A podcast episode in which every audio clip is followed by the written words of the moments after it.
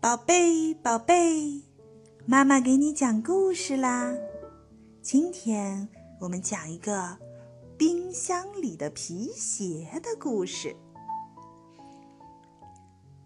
在一个美丽的大森林王国里，有一座高大漂亮的木头房子。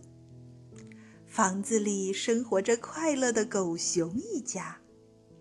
家里有魁梧健壮的爸爸，温柔善良的妈妈，和两个活泼可爱的小姑娘，一个叫拉拉，一个叫来来。有一天，爸爸下班回来了，拉拉跑过去帮爸爸拿拖鞋，爸爸让拉拉把皮鞋放到阳台上晾干。拉拉觉得奇怪，问。爸爸，皮鞋又不是湿衣服，为什么要晾干呢？爸爸解释说：“爸爸上了一天的班，皮鞋不透气，里面很热，爸爸的脚出了很多的汗，把皮鞋弄潮了。不晾干，明天再穿，脚会很不舒服的。”原来是这样啊。拉拉若有所思的点点头。他把爸爸的皮鞋放到了阳台上，让太阳公公照在鞋子上，这样皮鞋就能干得快一点了。晾好了皮鞋，拉拉和来来又帮爸爸捶了捶肩和腿，爸爸感觉好多了。第二天，一家人吃过早饭。爸爸又要去上班了，可是他找遍房间和阳台的每一个角落都没有找到皮鞋。奇怪，皮鞋跑去哪儿了呢？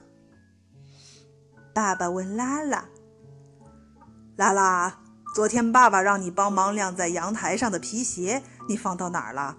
爸爸怎么没找到呢？”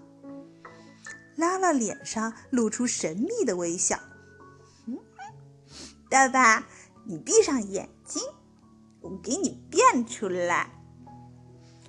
拉拉一边说，一边跑到冰箱旁。他打开冰箱，从里面拿出爸爸的那双皮鞋。爸爸，你看，这是什么？爸爸睁开了眼睛，看到了拉拉手里的皮鞋。是爸爸的皮鞋，拉拉，你藏的可真神秘。爸爸找了半天也没找着。